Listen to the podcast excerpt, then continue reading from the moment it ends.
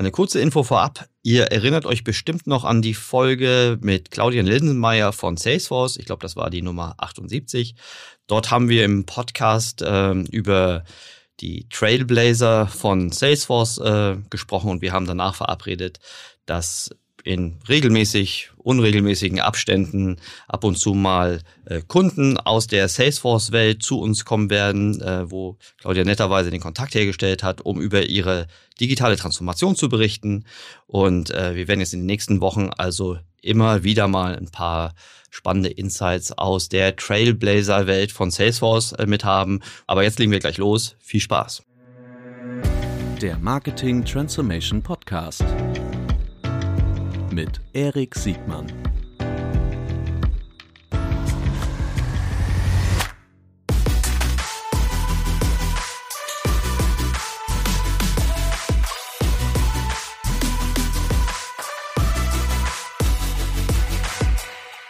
Herzlich willkommen zu einer neuen Folge des Marketing Transformation Podcast. Heute mit einem Klassiker der, der Mode und des, der Vorreiter im im, im E-Commerce. Herzlich willkommen, Robert Schmidt von Esprit. Moin, Robert.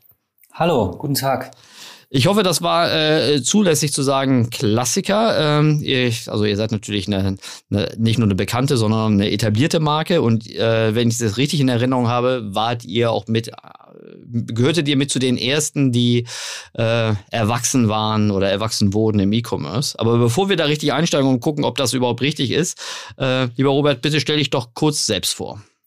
Ja, hallo. Ähm Schön, schön, dass ich heute hier sein kann. Freut mich. Mein Name ist Robert Schmidt, mittlerweile 32 Jahre alt, seit ähm, ungefähr sechseinhalb Jahren bei Esprit und jetzt seit zwei Jahren ähm, als Head of B2C Commerce und Store Applications unterwegs. Mhm. Was heißt das am Ende? Ähm, mein Team und ich, wir sind verantwortlich für alle Esprit ähm, Direct-to-Consumer ähm. Das fängt beim klassischen Online-Shop an, geht über eine, eine, Endkunden-App, weiter über das CRM Friends-Programm und ähm, rein in den Store. Also so Themen wie Kasse, Omnichannel-Prozesse liegen auch mit in meiner Verantwortung. Mhm. Und da genau haben wir, haben wir ein smartes Team, ungefähr 15 Leute und enablen ähm, die Business Units, das E-Commerce-Team, das CM-Team, die Retail-Kollegen entsprechend zum einen technologisch als auch tatsächlich methodisch ähm, mhm. und versuchen so gemeinsam als, als dann Direct-to-Consumer-Bereich ähm, die Marke entsprechend voranzubringen und, und die Custom Experience zu steigern.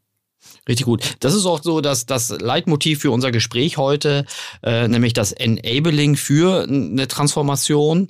Und äh, ich glaube, das ist ein ganz guter Einstieg, um mal zu gucken, ähm, wie schlägt sich Esprit so und vor allen Dingen, was sind für euch so Gründe äh, in der digitalen Transformation, da die, die nächsten Levels zu erreichen? Was sind aber auch die Herausforderungen? Also insbesondere auch äh, in die Kunden- und, und Marketingperspektive reingedacht.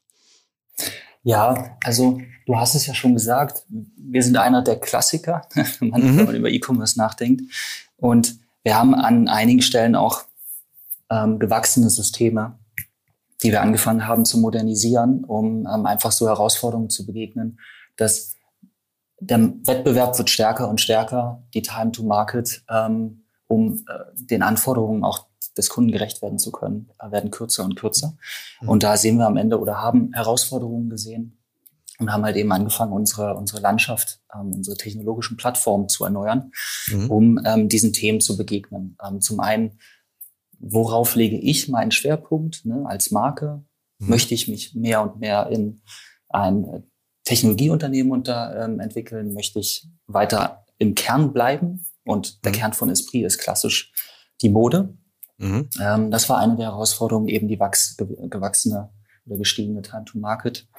Und dann am Ende natürlich auch ähm, eine Herausforderung, die wir bei uns gesehen haben, dass viel Wissen ähm, extern liegt und wir jetzt angefangen haben, tatsächlich auch ähm, gewisse Bereiche ähm, inzusourcen, Wissen zu internalisieren, Wissen aufzubauen. Und damit ist natürlich auch eine Menge Change ähm, ähm, ähm, eine Menge Change Management notwendig, als auch ähm, sehr viele geänderte Prozesse, die mhm. man aufsetzen, etablieren und dann noch weiter ausbauen muss. Mhm. Und das alles ähm, möglichst agil und iterativ im operativen Business ähm, ist eine sehr spannende Herausforderung, ähm, die ähm, ich und wir als, ähm, als, als Esprit im D2C uns stellen mhm. und die uns jeden Tag herausfordern.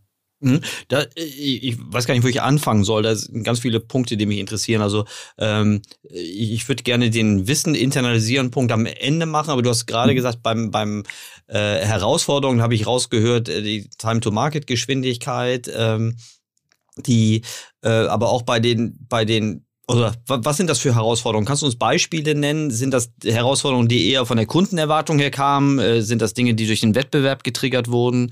Ähm, aber sag mir gib mir bitte äh, einen, einen, konkreten Eindruck, was, was ja. ihr konkret verändern wolltet oder musstet. Ja, am Ende ähm, ist es immer ein Ergebnis aus am Ende zweierlei. Ne? Ähm, äh, bestimmte Marken sind im Wettbewerb, ähm, machen den nächsten Schritt, bieten eine neue Experience an, der Kunde gewöhnt sich daran, es ent entstehen Pattern, denen man am Ende auch ähm, einfach folgen muss, damit es für den Kunden natürlich im Idealfall so einfach wie möglich ist mhm. ähm, dann auch bei uns zu kaufen. Und in dem Setup, aus dem wir kamen, ähm, waren wir immer verantwortlich für den gesamten Online-Shop zum Beispiel. So, mhm. Das heißt, ähm, man musste sich um alle Funktionalitäten von A bis Z kümmern, die aufbauen, die entsprechend weiterentwickeln, die monitoren und betreiben. Mhm. Und wir haben uns beispielsweise dafür entschieden, eben unseren Fokus zu verlagern auf wir wollen alles selber machen hinzu, wir wollen unseren Schwerpunkt auf die die Dinge legen, die am Ende auch den Unterschied machen. Ähm, mhm. Und haben uns ähm, deswegen halt dafür entschieden, zum Beispiel ähm, das Shop-System auszuschreiben, mhm. sind am Ende bei der Salesforce Commerce Cloud gelandet ähm, mhm. und haben ähm, in den letzten zwei Jahren den neuen Shop.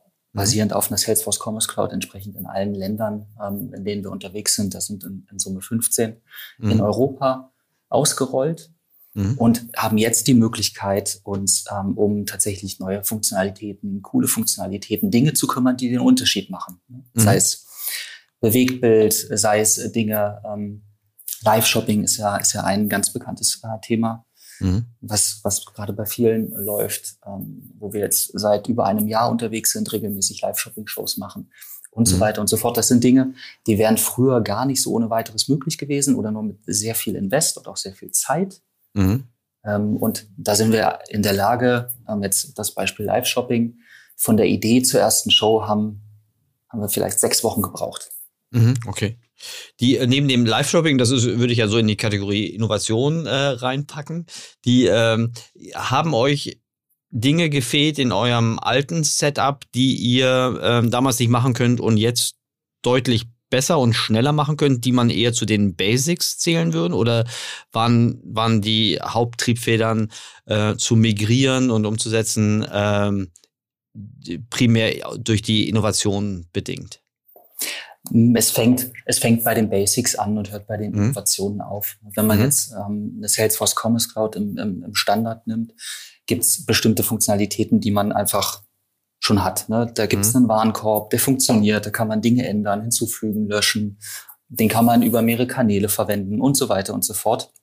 Das mhm. sind Sachen, die wir immer selbst bauen und auch mhm. selbst ähm, äh, entsprechend monitoren und operaten mussten. Das ist Punkt eins. Und der Punkt zwei, der natürlich mit einem gewachsenen System auch eine Salesforce Commerce Cloud mit, mit, mitkommt, ist ein ganz anderes Enablement von ähm, zum Beispiel einem Go-to-Market-Team, wenn es darum geht, wie sortiere ich jetzt meine Produktliste idealerweise.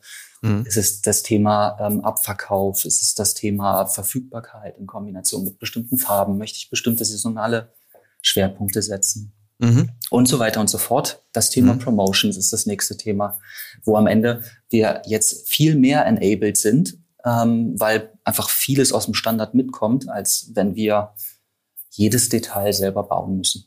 Mhm. Okay, verstehe ich. Die, äh, du sagtest äh, vorhin auch das, das Insourcen von Wissen, also das nach innen ziehen von, von Wissen. Was, mhm. was habt ihr da erfahren? Also was war die Triebfeder und äh, was habt ihr da erfahren? Ähm, die Triebfeder war vor allen Dingen ähm, am Ende immer eine gewisse Abhängigkeit zu Dritten. Mhm. Ne, man hat ein operatives Thema, eine kurzfristige Anforderung, Dinge, die sich schnell ändern müssen und dann die Abhängigkeit zu erfahren zu Dritten, wo man natürlich immer so ein bisschen hofft, dass alle mitspielen. Ähm, und da ist natürlich ein wichtiger Faktor, dass wir selbst in der Lage sind, bestimmte Änderungen vorzunehmen und die Dinge ja. auch Ende zu Ende zu machen, mhm. was ein großer Faktor ist. Und zum anderen natürlich auch die Gefahr, wenn man viel Wissen externalisiert hat, hat man halt eine gewisse Abhängigkeit dann auch mhm. ähm, zu mhm. Dritten. Mhm. Ähm, und weniger Flexibilität in der Weiterentwicklung. Ne? Also all das Wissen, was wir jetzt intern aufgebaut haben, hilft uns extrem, die. Customer Experience auch entsprechend weiterzuentwickeln und da auch aus uns heraus dann die nächsten, die nächsten Schritte zu gehen. Okay, verstehe ich. Die, ähm, was waren, was waren dabei so die größten Hürden, bevor wir dann auf die, auf die, sagen wir mal, die Anlässe, die dazu geführt haben, das Shop-System, also da haben wir schon gesagt, aber wie ihr das Shop-System dann neu ausgewählt habt, mhm. ähm, Wissen zu internalisieren, heißt doch dann auch wirklich eigene Ressourcen einzustellen mit einem, mit einem hohen technischen Verständnis und ja. möglichst auch noch mit einer Schnittstellenbegabung in die Marketingwelt, richtig? Genau, am Ende ähm, hatten wir in meinem Team immer ein, schon die Rolle des Product Owners etabliert, mhm. ähm, der dann in Zusammenarbeit mit einem Dienstleister und so einer Art Proxy-PO-Modell beim Dienstleister ein Entwicklungsteam führt und steuert. Mhm. Haben auf, angefangen, ähm, ein Entwicklungsteam bei uns in-house aufzubauen, sind aktuell immer noch in in verteilten Teams unterwegs. Also ein Teil sitzt in-house, ein Teil sitzt, ähm, sitzt dann auch beim Dienstleister. Mhm. Und ähm, das Gleiche gilt ähm, einmal entwicklungsseitig, aber natürlich auch das ganze Vermarktungsthema. So, also wir haben angefangen, ein Content-Team aufzubauen, das ähm, wächst und wächst. Wir haben angefangen, jetzt ähm, auch entsprechende Ressourcen im Bereich ähm, der Produktpflege zu etablieren, als mhm. auch jetzt, wenn wir nochmal über das Thema Live-Shopping sprechen, da entsprechende Mannschaften aufzubauen, um möglichst kurz ähm, in, in möglichst ähm, auch Itera Iterationen entsprechend die Produkte, Komponenten weiterzuentwickeln, mhm. ohne eben die Abhängigkeiten, weil das so eine, so eine Vermarktung, ähm, eine Kampagne, wie setzt man die auf, wie merchandise man die so, dass sie perfekt exekutiert ist, das sind Sachen, mhm. die wir idealerweise selber machen, weil das dann auch die Sachen sind, die den Unterschied machen. Okay.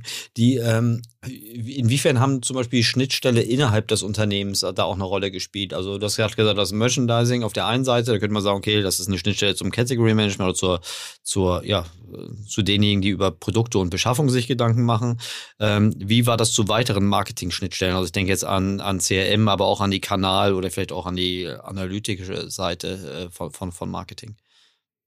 Hm. Am Ende haben wir für uns einmal auf, auf, auf Management-Ebene entschieden, dass wir da dieses Replatforming-Projekt machen. Mhm. Und damit einhergehen hatten wir ein sehr großes Buy-in. Ähm, mhm. Und von, von, von dem Zeitpunkt an, also da hat man klassischerweise ja einen großen Kick-off ne, mit mhm. entsprechenden ähm, Kollegen über das komplette Haus verteilt, weil so ein mhm. Riesenprojekt berührt auch viele Abteilungen.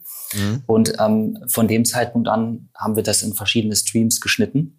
Mhm. Ein Stream war der Analytics-Stream, ein Stream war der CRM-Stream und haben dort in sehr regelmäßigen ähm, äh, Abstimmungen, ähm, auch Iterationen dann geguckt, wie integrieren wir das Esprit Friends Programm in den neuen Shop, wie setzen wir das Analytics-System auf für den neuen Shop. Wir haben in dem Zuge natürlich auch bestimmte Altlasten abgebaut.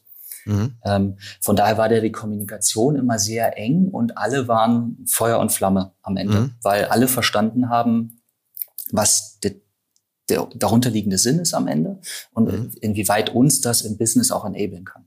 Mhm. Okay. Die, ähm, das, die, die, der Prozess der der, der, der, der, dem Weg zur neuen Plattform.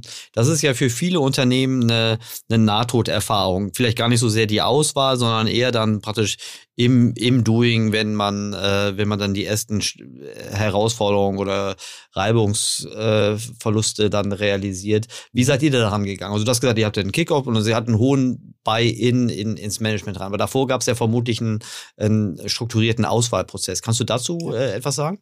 Ja, gerne.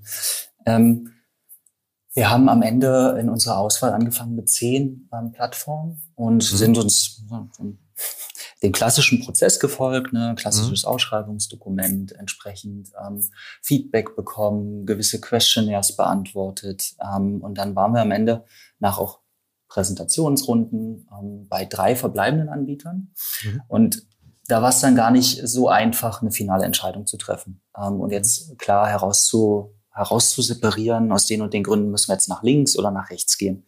Mhm. Ähm, da haben wir lange überlegt, was wir am besten machen und haben uns dann dafür entschieden, mal einen anderen Weg zu gehen, haben einen Hackathon gemacht. Mhm. Ähm, Hackathon kennt man, kennt vielleicht der ein oder andere, ähm, mhm. eher so ein Format in der, in der Softwareentwicklung, wo jetzt zum Beispiel ein Unternehmen sagt, hier, mhm. ich habe hier eine Herausforderung, jeder, der kann, ähm, kann mir helfen, da Lösungswege zu entwickeln, äh, mhm. Lösungswege ähm, zu finden mhm. und kriegt dann am Ende einen gewissen Preis. Ja, wir haben mhm. im Prinzip das Gleiche gemacht. Wir haben für die drei Finalisten ähm, gesagt, kommt bitte einmal zu uns, mhm. bringt euren, eure zwei präferierten äh, Implementierer mit mhm. und wir geben euch 24 Stunden Zeit, haben hier eine gewisse Journey, die wir uns mhm. vorstellen, die dann auch so ein mhm. bisschen das Zielbild definiert mhm. hat. Also vergleichsweise, also mehrere Seitentypen, die wir da dargestellt haben, wo wir zwei ähm, zwei unterschiedliche Zielgruppen, Typen, ähm, äh, Personas definiert haben, die auch unterschiedliche Journeys durchlaufen. Mhm. Und dann war es das Ziel für die Vendoren, inklusive der, der Implementierer, dann zu zeigen, wie schnell sie in einer gewissen Zeit ein gewisses Ergebnis erzielen können. Mhm. Und das hat uns dann relativ schnell gezeigt, ähm, was gut läuft, was nicht so gut läuft, wo auch ähm, es mit den Plattformen und auch den Implementierern ähm, Herausforderungen gibt. Mhm. Und wir haben die Zeit genutzt und haben typische Alltagssituationen nachgespielt. Also mhm. haben, wir haben einen Lasttest gemacht auf die mhm. Plattform. Wir haben mit den Product Ownern und den Teams, die dann da vor Ort waren, Refinement-Sessions ähm, simuliert. Ähm, und so konnten wir super gut Erkenntnisse sammeln und das hat uns extremst geholfen in der Auswahl. Mhm. Das würde ich an der Stelle auch jedem empfehlen, ähm, mhm. so, so, eine Art unkonventionellen Weg ähm, auszuprobieren. Mhm. Aber wir haben da sehr viel gelernt. Ja, das, ich finde das super interessant, gerade weil es ja so ähm, für solche großen Projekte ähm, noch eine ganz andere Hürde ist, weil du ja du verlässt ja so ein bisschen die sicheren Pfade der normalen Vergabe, Ausschreibe äh, Regeln. Ähm, also ja. Hackathons kenne ich von so ist ja leicht bei bei so äh, Side-Projekten zu machen, aber für sowas Zentrales ist es, äh, also finde ich spektakulär interessant. Was ähm, so, was habt ihr gelernt, was ihr sonst nicht gelernt hättet? Ist das, ähm, war das, war das auf der Fähigkeitenebene, war das auf der konzeptionellen Ebene, war das äh, auf der zwischenmenschlichen Ebene? Aber was waren so die Dinge, die, die man ähm, sonst nicht rausgefunden hätte? Das war am Ende ähm, touchte das gerade jede Dimension, die du, die du gesagt hast. Zum mhm. einen ähm, natürlich mit dem letzten angefangen, das Zwischenmenschliche. Man mhm. hat gesehen, wie funktionieren die Teams. Die Erwartung war dann auch, ähm, die Leute, die dann kommen zu dem Hackathon, die sind dann mhm. auch Teil des späteren Projektteams, mhm. um direkt quasi die Leute zu erleben, wie sie agieren im, im, im, täglichen Doing und auch in so einer besonderen Stresssituation, die es ja dann mhm für, für den äh, Vendoren als auch den Implementierer war. Mhm. Dann natürlich, was funktioniert in so einer Plattform gut, was funktioniert mhm. schlecht. Wir haben Kollegen aus Marketing gebeten, dann einzelne Seiten aufzubauen mhm. mit ne, den Kollegen, die dann extern da waren, ähm, um halt zu sehen, wie einfach aufwendig kompliziert ist das am Ende.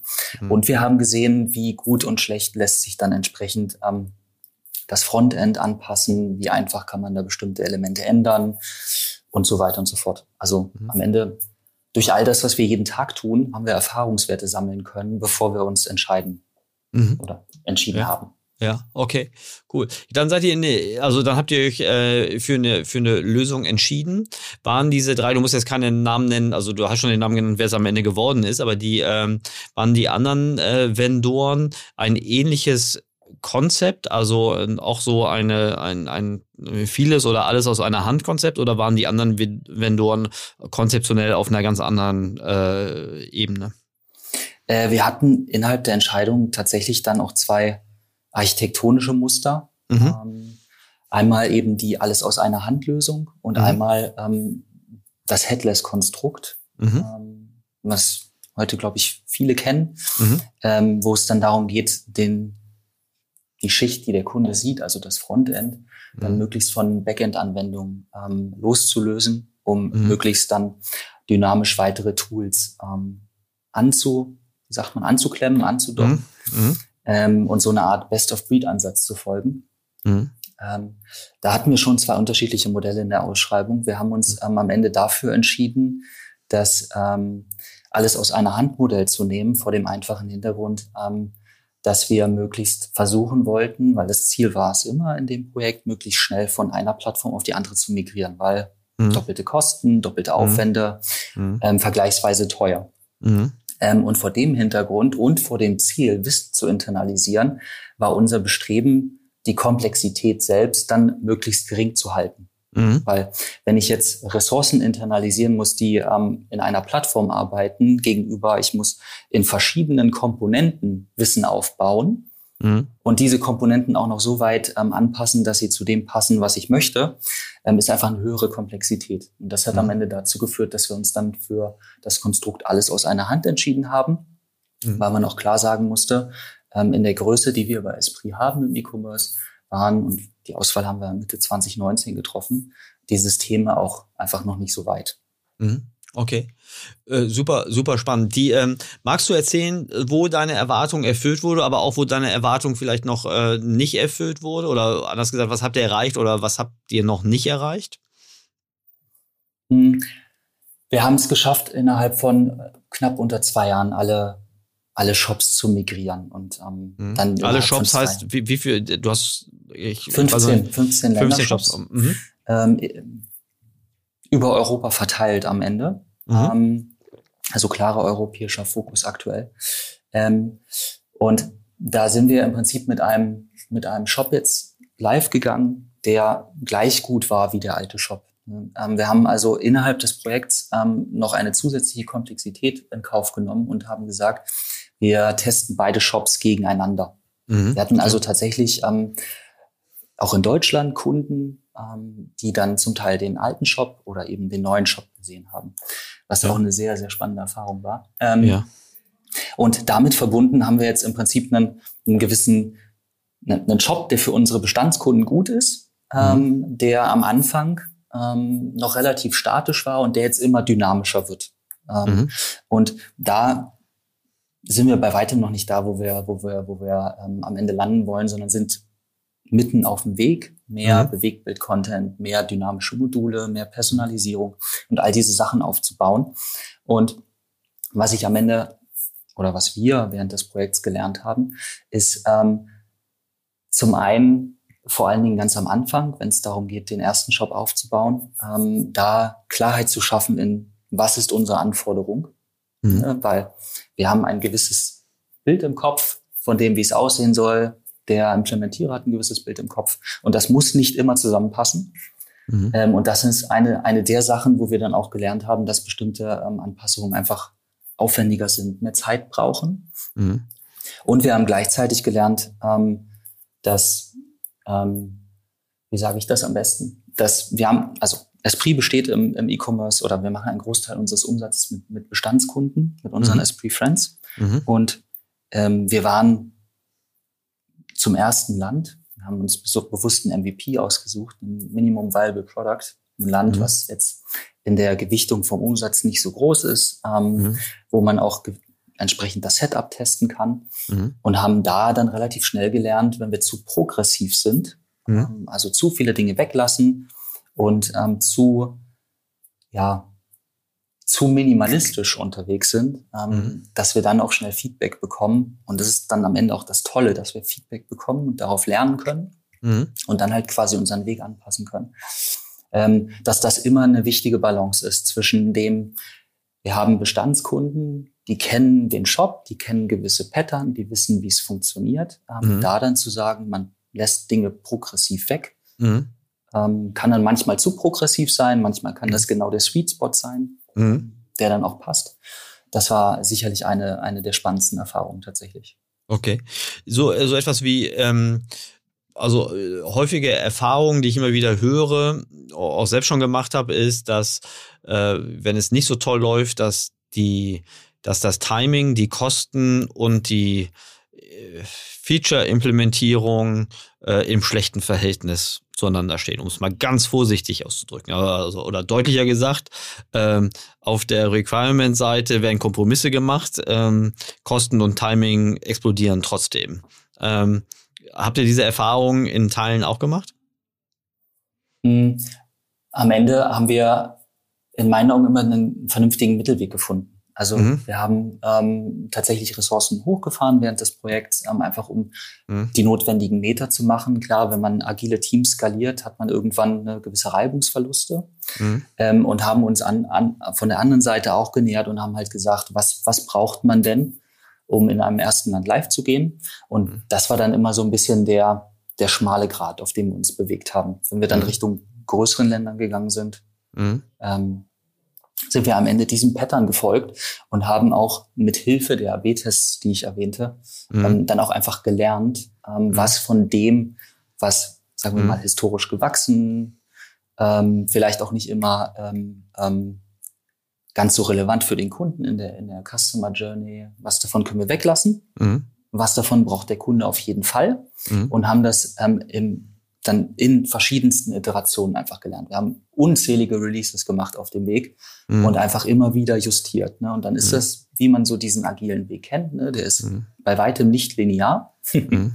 Mhm. Aber er ist halt im Prinzip immer eine Lernkurve für das Team, als auch am Ende, ja, den Weg, den man dann am Ende beschreitet, der ähm, auch mal nach links und rechts abweicht und dann lernt man, oh, da sind wir vielleicht ein bisschen zu weit gegangen, da müssen wir korrigieren. Mhm. Ihr wolltet ja in jedem Fall auch euer, euer, euer Wissen nach innen ziehen. Das heißt, ein, ein Teamaufbau war ja vermutlich schon, schon immer geplant. Ist der jetzt abgeschlossen oder äh, baut ihr weiterhin Ressourcen intern auf? Nee, wir suchen, wir suchen weiterhin Leute mhm. ähm, am Ende in, in, in allen Bereichen. Also ähm, in meinem Team, im Bereich der Entwicklung, der, der Product Owner. Wir suchen auch Leute im Bereich E-Commerce als auch im Bereich CRM. Mhm. Und wir haben uns am Ende gerade auf die Reise begeben. Mhm. Ähm, und es steht noch einiges an Weg ähm, ähm, vor uns und, und, liegt noch einiges vor uns. Ähm, wir haben jetzt angefangen, das CRM-Programm zu erneuern und auch da auf neue Beine zu stellen, um das Preference-Programm zu modernisieren. Und weitere Punkte werden da folgen. Also ich würde fast sagen, ähm, unsere Journey hat gerade erst angefangen mhm. und es wird spannender und spannender. Von daher, wir suchen viele Talente. Mhm. und an, an der Stelle jeder, der der sich für Esprit begeistern kann, kann gerne mal auf unserer Karriereseite vorbeischauen. ja, sehr gut. Ja, das sind bestimmt nicht wenige. Ähm, und na gut, die Esprit, weiß nicht, ist es die esprit.de oder die esprit.com Seite, wo eure Karriereseite drauf ist? Das ist die esprit.com. Ja, wunderbar. Dann ähm, findet man aber auch ähm, in den einzelnen Ländershops, also Esprit.de ja. ist ja der deutsche Ländershop, ja. da im Footer-Bereich ähm, findet man auch und den, die Verlinkung zur Karriereseite. Sehr gut, da haben wir noch einen kleinen Werbeblock eingebaut. äh, sehr gut, äh, das finde ich richtig gut. Du hast es gerade angesprochen, ihr, ihr baut auch noch äh, am, am nächsten Level ähm, im Retention-Bereich. Äh, was habt ihr, was habt ihr, was habt ihr davor? Mhm. Am Ende wollen wir da eigentlich die gleiche Journey durchlaufen, wie wir sie jetzt fürs Frontend durchlaufen haben. Mhm. Ähm, wir haben auch da einen Partner, mit dem wir schon über viele Jahre zusammenarbeiten ähm, mhm. und wollen jetzt eben das Programm als auch die Technologie auf das nächste Level heben, mhm. ähm, wollen ähm, Standard auf Standard setzen, Standardsoftware und wollen daraufhin eben ein intelligentes Programm ähm, bauen, was sehr viel mehr Engagement getrieben ist, was dann auch einfach jüngere Leute ansprechen kann und wollen das Ganze mhm. dann am Ende auch so aufbauen, ähm, dass wir ähm, dann am Ende auch global wachsen können. Mhm. Bei euch wird, äh, wenn ich das richtig verstehe, Kundenbeziehungen werden immer Omnichannel gedacht, richtig? Genau, ja. Ja, die, ähm, das heißt, ihr habt ja auch schon sehr lange schon euer, euer, euer Programm, das heißt das Esprit Friends Programm, bei euch das richtig in Erinnerung? Genau, ja, Esprit okay. Friends. Okay, so das heißt aber auch die Verzahnung von, es ist nicht nur E-Commerce, sondern auch die Verzahnung zu allen anderen äh, Kontaktpunkten, die ein, die ein Kunde mit euch haben kann, die ist genau. vermutlich ein essentieller Teil. Okay. Ja, ja, unser, unser CRM-Programm ist ein Omnichannel-Programm, das heißt sowohl ähm, Retail ähm, als auch Franchise, mhm. als auch eben ähm, ähm klassischen Online-Shop. Mhm. Okay. Und ähm, du sagtest vorhin auch, dass ihr das ihr in den meisten Märkten einen hohen Bestandskundenanteil habt.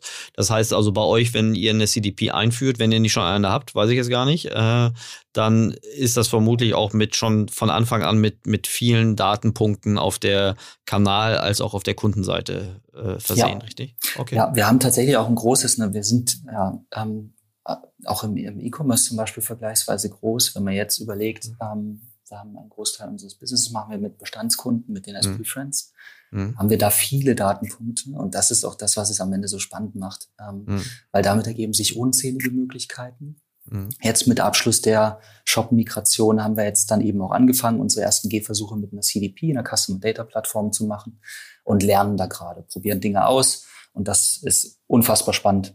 Mhm. Okay, richtig gut. Die, ähm, wie ist, wir, wir nehmen diesen, ähm, diesen Podcast in der Woche, die zum vierten Advent führt, äh, auf. Also kann man sagen, heute ist der 16. Dezember. Die, was ist deine Erfahrung jetzt gerade aus einer Omnichannel-Perspektive, gerade auch vor so einer Enabling-Perspektive heraus? Ne? Die Enabling-Funktion, die du am Anfang erwähnt hast, ist ja das, was ihr ganz stark ausfüllt. Wie haben sich die Anforderungen an euch als Enabler in den letzten sechs, zwölf, 18 Monate verändert? Hast du da was gespürt? Also muss jetzt alles schneller gehen als früher. Äh, kommen mehr Feature-Demands an euch. Ja. Aber was, was hat sich so in den letzten, äh, also gerade so in dieser Pandemiezeit, was hat sich da so im Wesentlichen verändert? Hm, am Ende vor allen Dingen, und das ist jetzt dann ehrlicherweise auch unser Vorteil, dass wir die Migration abgeschlossen haben. Ne? Zwischendurch mhm. war dann noch die Herausforderung, dass man bestimmte Dinge es musste ja in zwei Shops funktionieren, da hatte man mhm. bestimmte Limitierungen, da konnte man nicht alles machen, mhm. wie wir es vielleicht jetzt tun können, wo mhm. wir nur noch einen Shop operaten.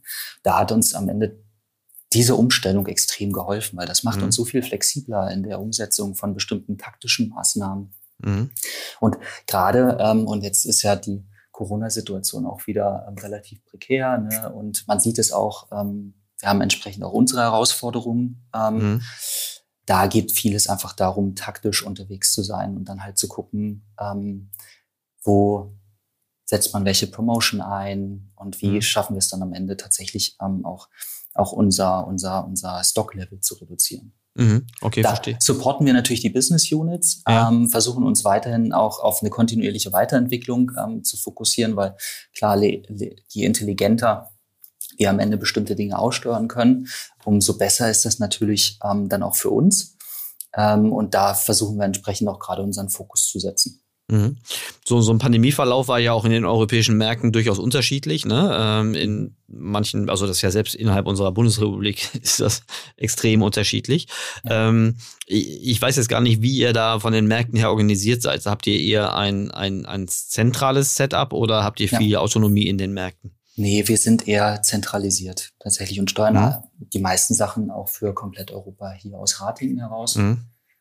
Ähm, genau, es gibt einzelne lokale Aktivitäten, die dann auch in den Märkten stattfinden, aber aktuell ist es noch alles ähm, vergleichsweise zentralisiert. Mhm.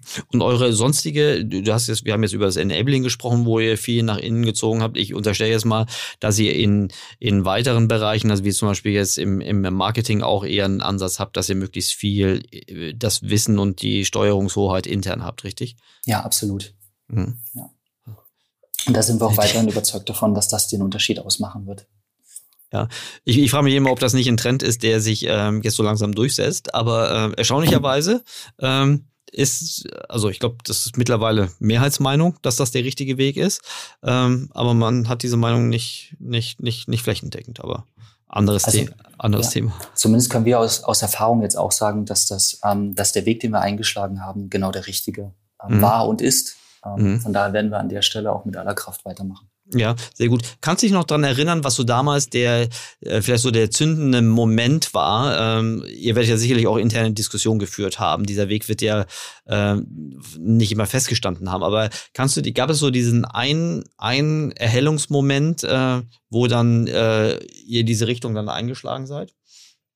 Äh, ja, tatsächlich gab es einen Moment, ähm, wo äh, was dann, glaube ich, nochmal so das Zünglein an der Waage war, ne, wo man dann mhm. gesagt hat, wir haben ja auch schon des Längeren überlegt, macht das Sinn für unsere Größe, macht das keinen Sinn. Mhm. Und wir waren ähm, zu der Zeit dabei, unseren, ähm, also wir hatten seinerzeit einen separaten Mobile-Shop und einen mhm. separaten ähm, Desktop-Shop.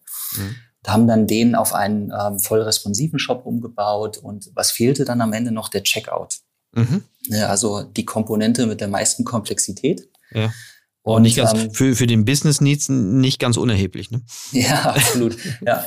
Und waren eben dabei, ähm, dies, dies, diesen Bereich neu zu bauen. Ähm, mhm. Und dann war halt einfach ähm, so viel Komplexität dahinter, dass der Aufwand und der Invest, den wir hätten betreiben müssen, um das zu erneuern, so hoch war, dass das dann am Ende den, den Ausschlag gegeben hat. Okay, also wirklich etwas, eine, eine Hürde, auf die ihr zugelaufen seid, ja. äh, den Checkout nicht wirklich adäquat hinzukriegen, wenn es nicht ein, ein, ein Paradigmenwechsel ja. gibt. Ja. Genau. Oder aber zu sagen, wir müssen darauf sehr, sehr lange warten. Ja. Ja. Also das ist ja dann immer die Konsequenz. Ähm, und ja, ist nicht zu machen. Die Unterlassung. So, genau. So ohne weiteres skalieren kann man in, in so einem Setup dann auch nicht so einfach. Ne, das ist auch etwas, was wir gelernt haben ähm, und haben auch probiert, weitere Standorte aufzubauen, auch über den Partner.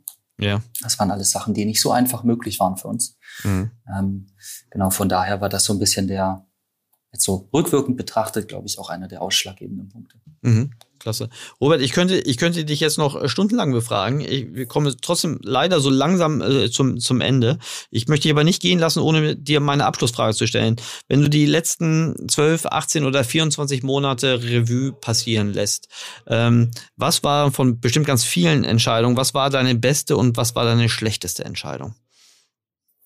Die beste Entscheidung, ähm, wobei, fangen wir mit der schlechtesten an. Ähm, mhm. ich glaube, ähm, und die letzten, die letzten 12, 24 Monate waren jetzt auch für, für uns im Speziellen ein bisschen schwieriger, ähm, auch mit den Dingen, die wir als Esprit durchlaufen haben. Mhm. Und damit gab es halt sehr viel, sehr viel Veränderung. Mhm.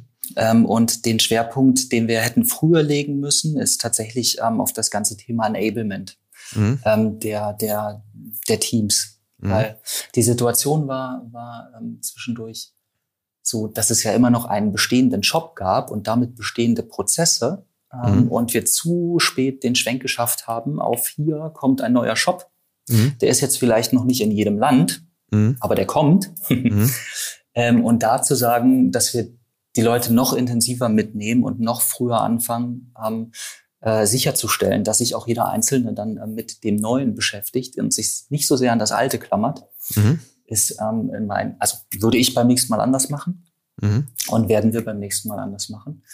Und die beste Entscheidung, ähm, auch jetzt auf das Migrationsprojekt geschaut, ähm, war in meinen Augen eindeutig, dass wir stoisch und progressiv waren in mhm. ähm, dem, wie wir das erste Land live genommen haben. Das haben wir nach viereinhalb Monaten ähm, äh, schon live genommen mhm. und dann angefangen zu lernen. Und mhm. Wenn ich ähm, von 15 Ländershops rede, dann ist das wirklich viel Arbeit. Ne? Mhm. Ähm, und an der Stelle auch nochmal vielen Dank an die super smarten Teams, die wir bei uns haben und die vielen Leute, die uns dabei supportet haben. Mhm. Ähm, aber diesen Weg konsequent durchzusetzen, mhm. da braucht man die Energie ne? und die Motivation und auch die Passion. Mhm. Ähm, und da bin ich sehr froh, dass wir das genauso gemacht haben, wie wir es gemacht haben. Und mhm. ähm, das all die coolen Kollegen mit, mitgezogen haben.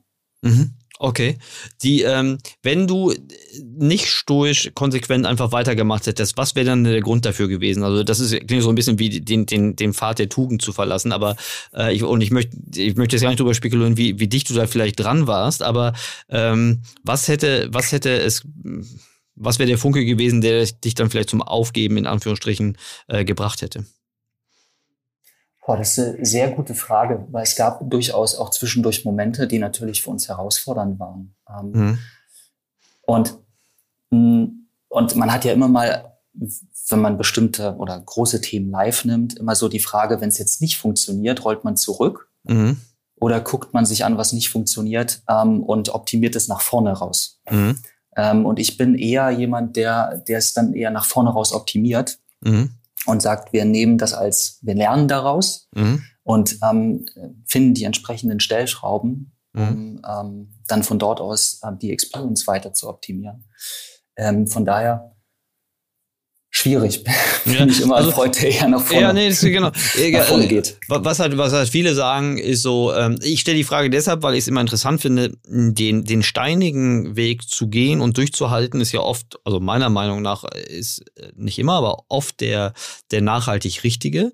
Ähm, aber er wird trotzdem relativ selten beschritten. Und das gibt, dafür gibt es ja leicht zu erkennende Gründe, ne? Nicht genügend ja. Rückhalt, Kurzfristigkeit, äh, der, der, der, der Return on Investment Perspektive etc. Also jede Menge Gründe. Ja. Etwas nicht zu machen ist, ich kann sagen, Point of No Return. Ähm, äh, ist ein Grund, aber auch mangelnder Rückhalt zum Beispiel in, äh, von, von Alliierten oder im Management könnten auch Gründe sein, die ich jetzt mir vorstellen könnte, aber ich will dir nichts im Mund legen. Was ist doch ein bisschen hypothetisch. Du hast es ja durchgehalten. Und zu dem, was nee. die, die besondere, äh, Entschuldigung, du hast was sagen?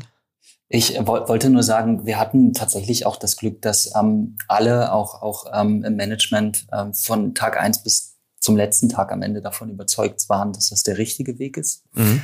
Und ähm, damit die Steine schon mal nicht ganz so groß waren. Ähm, und wir am Ende eher gemeinsam überlegt haben, welche ähm, smarten Pfade finden wir durch, ne, durch die Kieswüste, den mhm. Schotter, mhm. Ähm, um halt möglichst schnell zum Ziel zu kommen. Und mhm. ähm, dadurch, dass wir alle das gleiche Mindset hatten, hat uns das extrem geholfen. Mhm. Okay, super spannend. Und äh, was du vorhin sagtest, ähm, Esprit die besondere Lage, also für die, die es nicht wissen, aber ich glaube, es ist eine öffentliche Information, dass ähm, es ein Schutzschirmverfahren gab im Zuge ja. der Corona-Krise und dass es bei euch einen Eigentümerwechsel gab. Äh, jetzt, das ist ja. noch gar nicht so lange her, ne? Ein Jahr oder genau. so. Ja, okay. Gut, sowas macht ja auch, also sowas ist ja aufregend und natürlich auch mit einer hohen Unsicherheit versehen. Ja, das, das Gute ist, ähm, dass wir da auch ähm, ne, im, im, Bereich D2C alle wissen, wo, wohin wollen wir mhm. ne, und was ist das Beste dann am Ende für den Kunden mhm. und auch für uns. Mhm. Und da versuchen im Prinzip alles ähm, in die Wege zu leiten, um halt diesen Weg beschreiten zu können. Mhm. Und ich ja. sage halt, sagt ja das tolle Team. Mhm. Ähm, und wir sind alle im Prinzip gleich gepolt. Ähm, und von daher macht es auch jeden Tag aufs neue Spaß, auch wenn es an der einen oder anderen Stelle auch in den letzten zwei Jahren sehr herausfordernd war. Ähm, mhm. Wie gesagt, zeigt sich am Ende das, was wir erreicht haben, ähm, ist dann am Ende auch unser Lohn. Und mhm. ähm, den Kunden gefällt's, uns gefällt's und wir sind jetzt in der Lage, entsprechend die nächsten Schritte und das nächste Level zu erreichen. Ähm, von daher sind wir alle weiterhin auch sehr, sehr motiviert. Richtig gut. Richtig gut. Ich glaube, das, das hilft total, so, so, eine, so, eine, äh, so eine klare Vision zu haben und ein eingeschworenes Team, was ja, wie du schon sagtest, auch noch wachsen soll. Äh, Großartig. Sehr gut. Lieber Robert, ganz herzlichen Dank für deine Zeit. Ähm, ich weiß, dieser Podcast wird äh, im, im Laufe des Januars äh, erscheinen. Dennoch wünsche ich dir alles Gute jetzt für die äh, vor, vorstehenden Weihnachtsfeiertage und eurem Geschäft natürlich noch ein bombiges Jahresendgeschäft mit vielen glücklichen Kundinnen und Kunden und ganz wenig Retouren. Super. Vielen Dank dir ja. und frohe Weihnachten. Dankeschön. Danke, Robert. Frohes Ciao. Schaffen. Bis bald. Danke.